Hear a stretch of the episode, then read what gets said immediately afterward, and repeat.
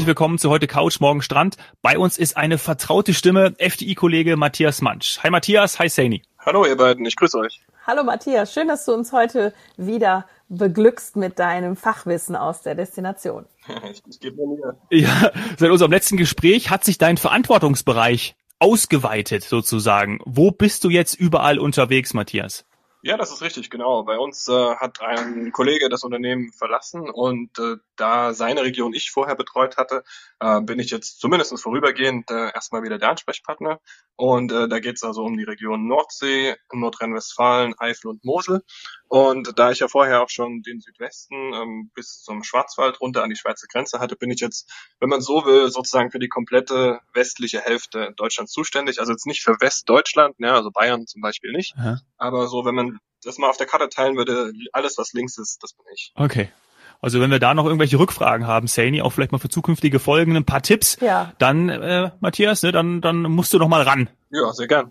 Ja, also ich denke da natürlich direkt an den Sommer 22. Äh, das macht sicher Sinn, dass wir da zum Thema Nordsee und alles, was da im, im Westen stattfindet, äh, nochmal sprechen. Also jetzt sind wir ja im Herbst gerade und das war auch so einer der Gründe, warum wir gesagt haben, lass doch nochmal mit dem Matthias sprechen, weil nicht nur, dass er jetzt ein viel größeres Gebiet hat, sondern weil er eben auch, ja, sagen wir mal, die Regionen betreut, wo es jetzt richtig schön ist im Herbst. Also da sind Weinregionen dabei, da war ich ja auch schon äh, an der Mosel unterwegs. Allerdings hatten sich da die Blätter noch nicht gefärbt und es war auch noch gerade noch keine Weinlese. Und das ist jetzt, ähm, das ist jetzt gerade anders. Jetzt ist da gerade, kann man sagen, Hochsaison. Und ähm, ja, absolut. Und dann wollte Also das kann ich bestätigen. Sorry, dass ich da reingrätsche. Ich kann es kaum noch erwarten. ähm, Leg los. Tatsächlich so. Also ich war letztes und vorletztes Wochenende jeweils äh, ähm, auch privat dann eben unterwegs. Ja. Ich mache es nicht nur beruflich gern, dass ich in meine Region fahre, sondern einfach auch äh, in der Freizeit. Also wenn es schön warm ist zum Radfahren oder Stand-Up-Paddeln und jetzt halt eher zum Wandern. Und momentan ist halt einfach die perfekte Zeit für die Weinberge oder die Weinregionen. Und da haben wir ja einige hier in der Gegend, sage ich mal, um Frankfurt drumherum, ne, die Pfalz zum Beispiel, die Mosel, Rheingau oder auch das Elsass dann auf der französischen Seite. Und äh, das ist jetzt halt wunderschön, weil jetzt ist alles saftig grün und die Trauben hängen oft noch dran, schön groß und saftig, beziehungsweise kann man den Winzern jetzt gerade dabei zugucken, dann auch, wie sie äh, bei der Lese sind und dann mit ihren Traktoren und kleinen Maschinchen da rumfahren. Also das ist schon ganz faszinierend, gerade auch für Kinder.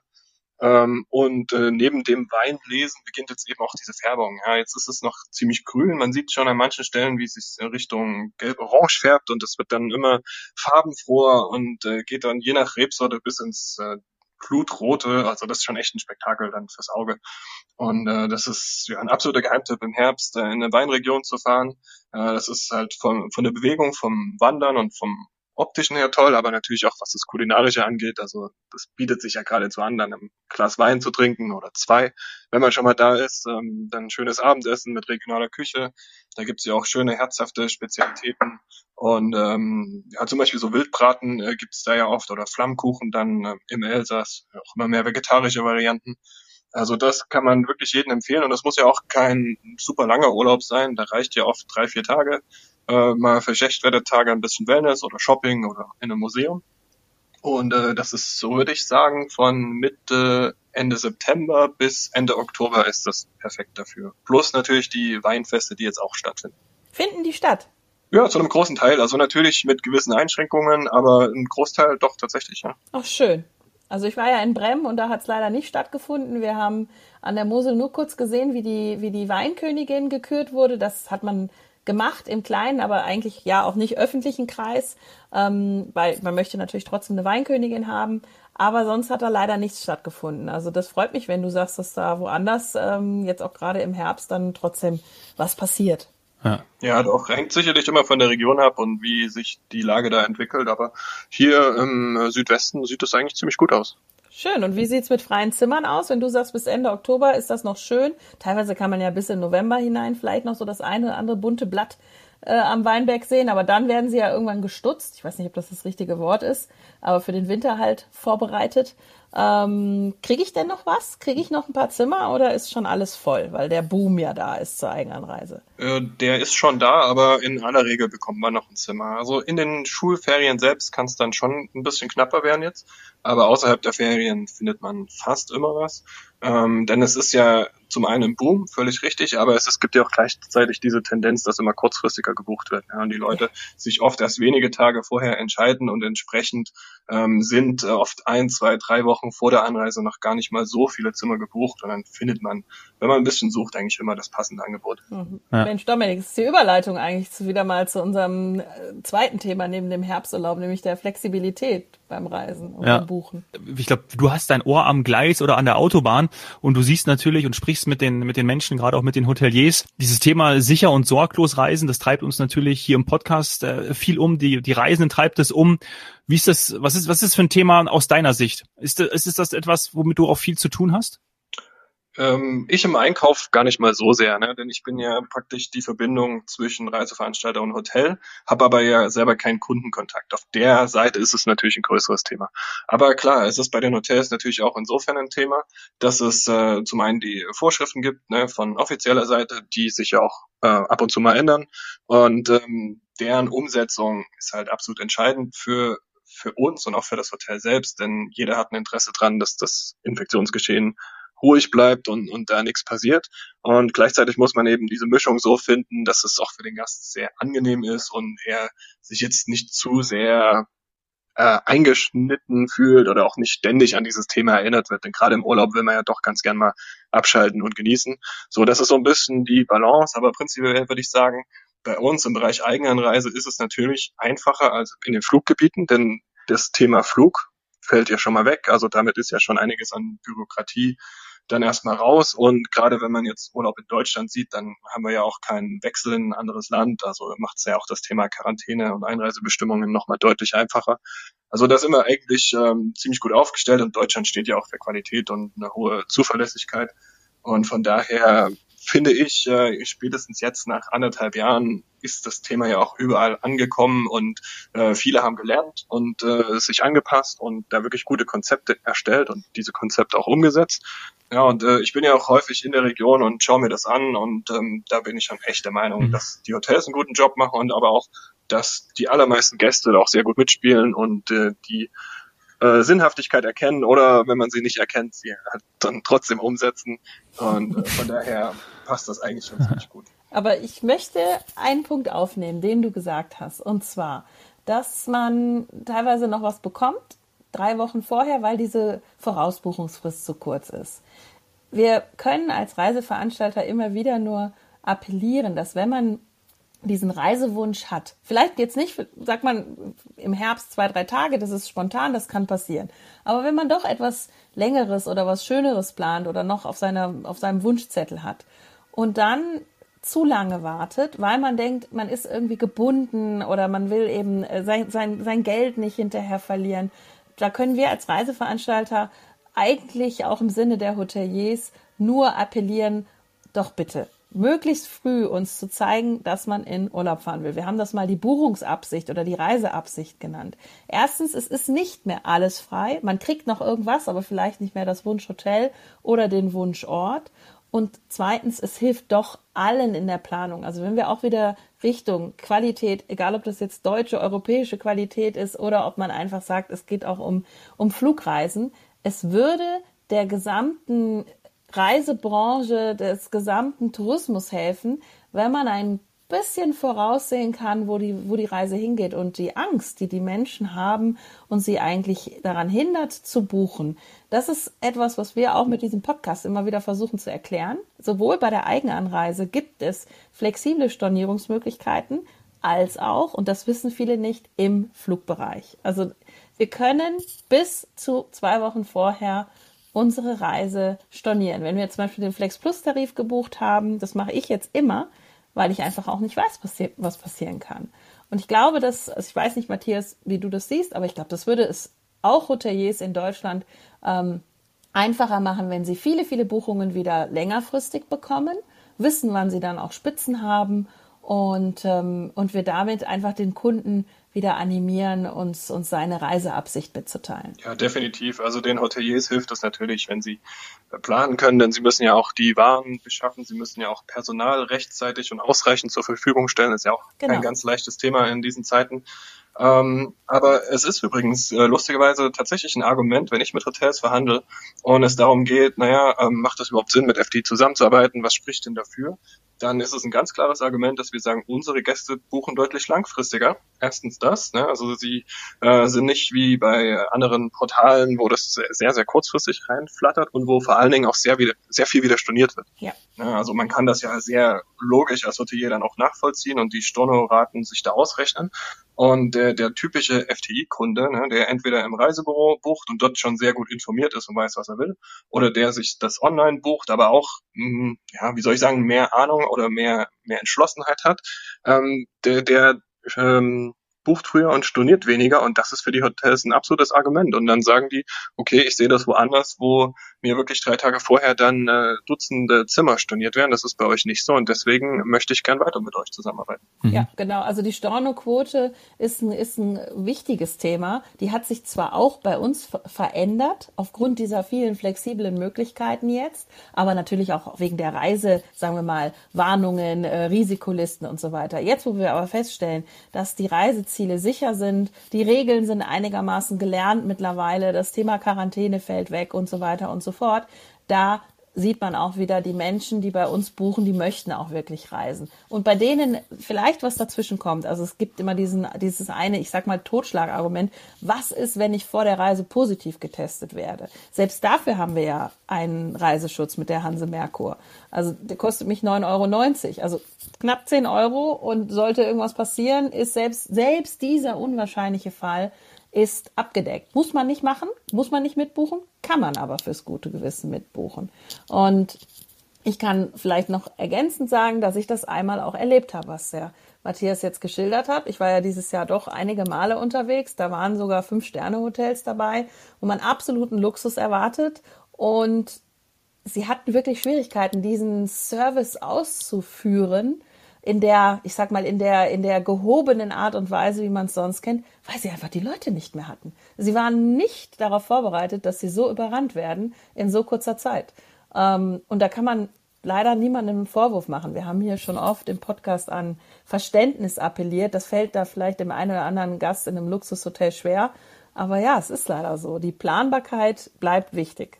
Das alles, was du gerade gesagt hast, Saini, nennt sich aber FDI der Dreifach-Reiseschutz. Und dazu packe ich euch, liebe Hörer, auch nochmal einen Link in die Show Notes, dann könnt ihr euch das alles anschauen, also den FDI Flex Plus Tarif, flexible Stornierung beziehungsweise Umbuchung bis 15 oder 22 Tage vor der Abreise, äh, das FDI Corona Reiseversprechen, also die Erstattung zusätzlicher Unterkunftskosten und auch die Übernahme der Umbuchungskosten für den Rückflug falls es da mal wirklich zu kommen sollte, und eben der Corona-Reiseschutz der Hanse Merkur Versicherung. Genau, und das sind alles, das sind alles die Punkte, die bei einer Flugreise ähm, greifen. Also du hast gerade zum Beispiel den Rückflug angesprochen, das ist ja Teil unseres Reiseversprechens. Das heißt, das ist bei Matthias bei der Eigenreise, Eigenanreise nicht der Fall.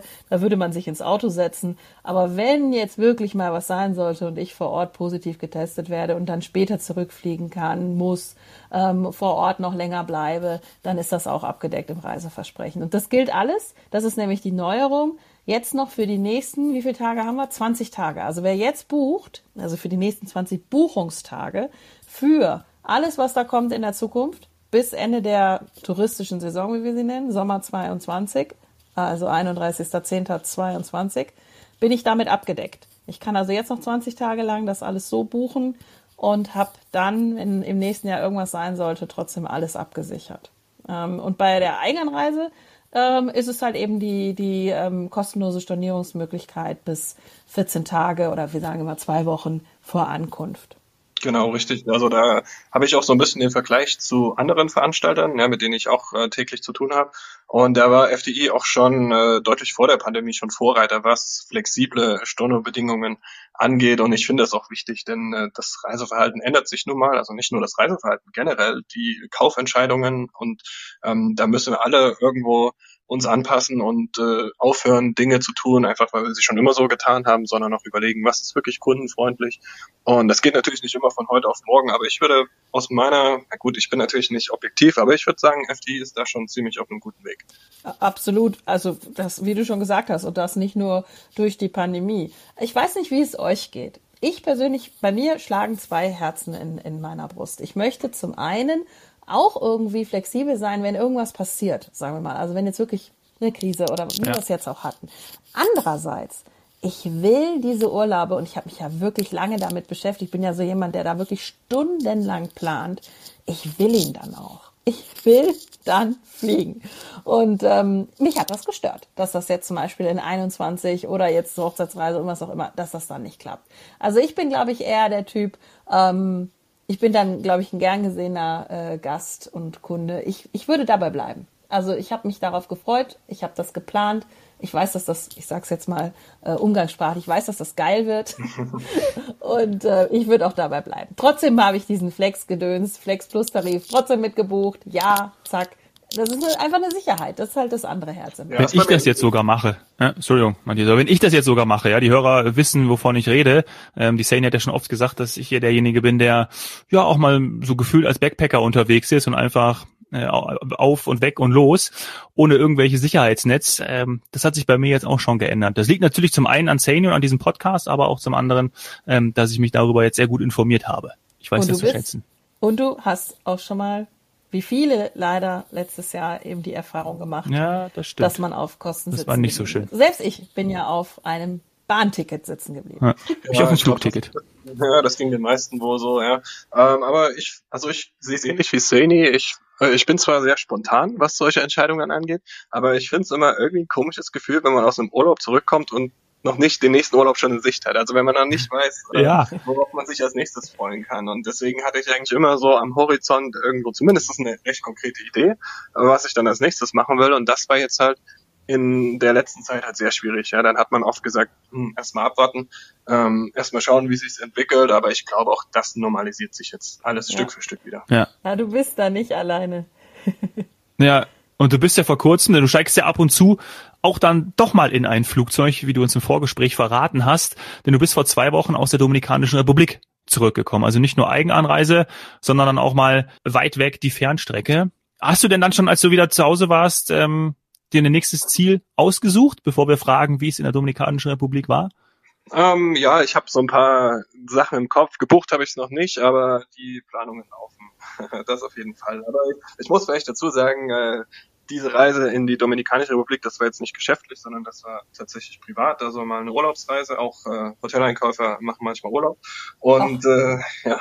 Gibt's äh, aber nicht oh, das, äh, das muss schon so sein, damit ich dann auch wieder frisch und erholt bin und äh, noch bessere Hotels äh, besorgen kann. Das, darum geht's ja. Noch so viel Urlaub wie möglich. ja, ja, genau. Das war schon immer mein Motto. Und in dem Fall kam es auch sehr spontan, weil einer meiner engsten Freunde in der Dominikanischen Republik lebt und geheiratet hat, kurz entschlossen. Und ja gut, wenn man da eingeladen wird, dann überlegt man sich natürlich dreimal, ob man das wirklich ablehnt. Und deswegen ähm, bin ich dann recht äh, spontan dahin geflogen und äh, kann also auch sagen, auch äh, auf anderen Kontinenten, in weiter entfernten Ländern kann man auch heutzutage wirklich sehr gut Urlaub machen. ähm, ich fand die Sicherheitsstandards hoch und für mich, für mein Empfinden absolut ausreichend. Ähm, ich fand es auch angenehm, dass es so unaufdringlich war. Also mal so ein kleines Beispiel fand ich ganz nett. Wenn man in das äh, Hauptrestaurant gegangen ist, dann ist da im Innenraum eine Maskenpflicht. Ja, das kennt man ja auch aus Deutschland. Aber es ist eben nicht so, dass da überall Schilder stehen, sondern da steht da steht halt am Empfang sozusagen, wo man reingeht, ähm, das Personal. Und wenn jemand kommt, der nicht ohnehin schon eine Maske aufhat, dann wird einfach mit einem total freundlichen Lächeln, wird einfach eine neue Maske demjenigen gereicht. Und dann weiß jeder Bescheid, zieht die auf und dann ist das Thema erledigt und es gibt keine Diskussion. Aber es ist eben auch nicht dann dieser Befehlston, der manchmal in Deutschland so ein bisschen mitschwingt, sondern es ist einfach total charmant gemacht und dann hat sich da jeder damit gut arrangiert und äh, es gab gar kein Thema. Super. Und schon das Budget an Masken, die, gut, die ja eh nichts kosten in Wahrheit, aber. ja, aber manchmal hat man sie auch einfach vergessen. Das ist schön. Ja, genau. Ja. Also das ich glaube, es ist den meisten ja schon mal vorgekommen. Jahr. Maske vergessen, nochmal zurücklaufen.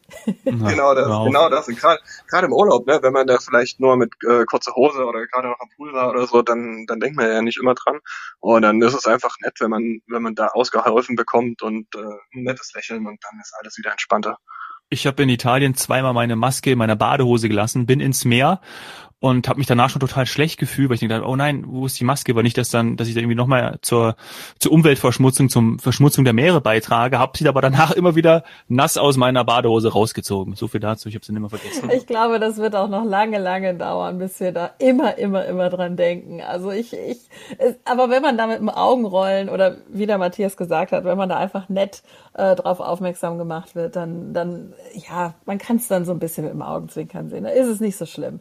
Also wenn man ähm, zum Beispiel in, in einem Hotel wohnt, ist es ja eigentlich auch ratsam oder auch Pflicht, ähm, direkt beim Verlassen des Zimmers sie aufzusetzen, was ich persönlich gar nicht schlecht finde. Nicht, weil ich die jetzt unheimlich gerne die ganze Zeit trage. Nee, es ist mir eigentlich egal mittlerweile. Aber was wäre, wenn ich das erst merken würde, wenn ich am Pool oder am Strand oder weiß ich nicht wo bin und ich müsste wieder zurücklaufen? Deswegen ziehe ich sie direkt auf, wenn ich aus dem Zimmer rausgehe und dann bin ich safe und muss nicht wieder den ganzen Weg zurück. Ja. Gut. Das war doch schön wieder mit dir, Matthias. Wir haben ja gleich am Anfang auch schon ausgemacht, dass wir unbedingt auch nochmal äh, zu den Sommerzielen 2022 mit dir sprechen wollen. Dazu werden wir dich bestimmt in den nächsten Tagen nochmal verhaften. Ja, ich, Bereite dich schon mal vor. Was sind, was sind deine Argumente, dann doch die Nordsee und nicht die Dominikanische Republik oder ja, vielleicht genau. beides? Jetzt bringst du mich aber hier in eine schwierige Situation. Also, also ich, ich kann jedem immer nur empfehlen, in die Dominikanische Republik zu reisen. Das ist ein wunderbares Ziel. Naja, aber einige Argumente liegen natürlich auf der Hand. Es ist viel schneller. Ähm, es ist ähm, oft günstiger, logischerweise auch. Ähm, also zumindest was die An- und Abreise angeht. Äh, man kann halt einen Nordseeurlaub auch mal für wenige Tage oder noch für eine Woche machen, was sich dann bei so einer Fernreise nicht so wirklich lohnt, aus Zeitgründen, allein schon wegen dem Jetlag und auch was das Thema Nachhaltigkeit angeht, sind solche Kurztrips äh, über weite Distanzen ja auch so, so ein bisschen schwieriges Thema. Und äh, ja, Deutschland ist einfach schön. Also ich glaube, ähm, das haben jetzt viele gelernt in der Zeit, ähm, haben sich mit der eigenen Region im eigenen Land beschäftigt. Und äh, da sollte man schon gucken, dass man gerade in den Ferienzeiten rechtzeitig bucht. Also gerade Ostsee, Nordsee und zum Teil auch die Alpen, da ist es definitiv so, dass die sehr populären Gebiete dann schon sehr früh nachgefragt werden. Und ja. ähm, da kann man, kann man wirklich nur empfehlen, rechtzeitig buchen. Und wenn man es dann stornieren muss, hatten wir ja schon besprochen, äh, dann kann man das ja auch kurzfristig noch. Aber dann hat man auf jeden Fall das Zimmer sicher und riskiert dann nicht, dass man dann nur äh, ja, seine zweite oder dritte Wahl nehmen muss, weil das, wo man eigentlich am liebsten hingefahren wäre, jetzt nicht mehr verfügbar ist. Ja. ja. Ja, cool. Dann ähm, würde ich sagen, wir bereiten uns alle mal auf die Folge vor mit dir zum Sommer 22. Ähm, Dominik und ich haben ja auch noch auf unserem Zettel, dass wir mal eine Folge zu Urlaub mit Kindern machen. Vielleicht hast du dann noch ja, zwei, stimmt. drei Tipps für uns, ähm, Matthias, vielleicht für eine extra Folge. Ähm, weil tatsächlich Familien ja sowas wie All-Inclusive in der Dominikanischen Republik, aber auch in Ägypten und in der Türkei sehr, sehr schätzen und Angst vor dem Preisgefüge in, in Deutschland haben. Aber vielleicht hast du da auch Tipps für uns, wie eine Familie ähm, in, in Deutschland mit Eigenanreise einen tollen Urlaub mit, mit aber doch viel Erlebnissen machen kann, ohne, ich sag mal, sich zu verschulden. Da bin ich gespannt. Eine kleine Hausaufgabe. Ja. Ich weiß auch schon, wie wir die Folge dann nennen. Das hast du nämlich gerade schön gesagt. Erstmal äh, mein Satz für diese Folge und so werden wir dann auch die neue nennen. Deutschland ist schön. Ja, würde ich so unterschreiben. Gut. Äh, die Folge werden wir aber wahrscheinlich nennen, irgendwie sicher und sorglos reisen. In diesem Sinne, danke euch beiden, danke Matthias, dass du da gewesen bist. Bis bald. Vielen Dank. Danke euch. Und wir hören Bis uns. Bis zum nächsten Mal. Ciao.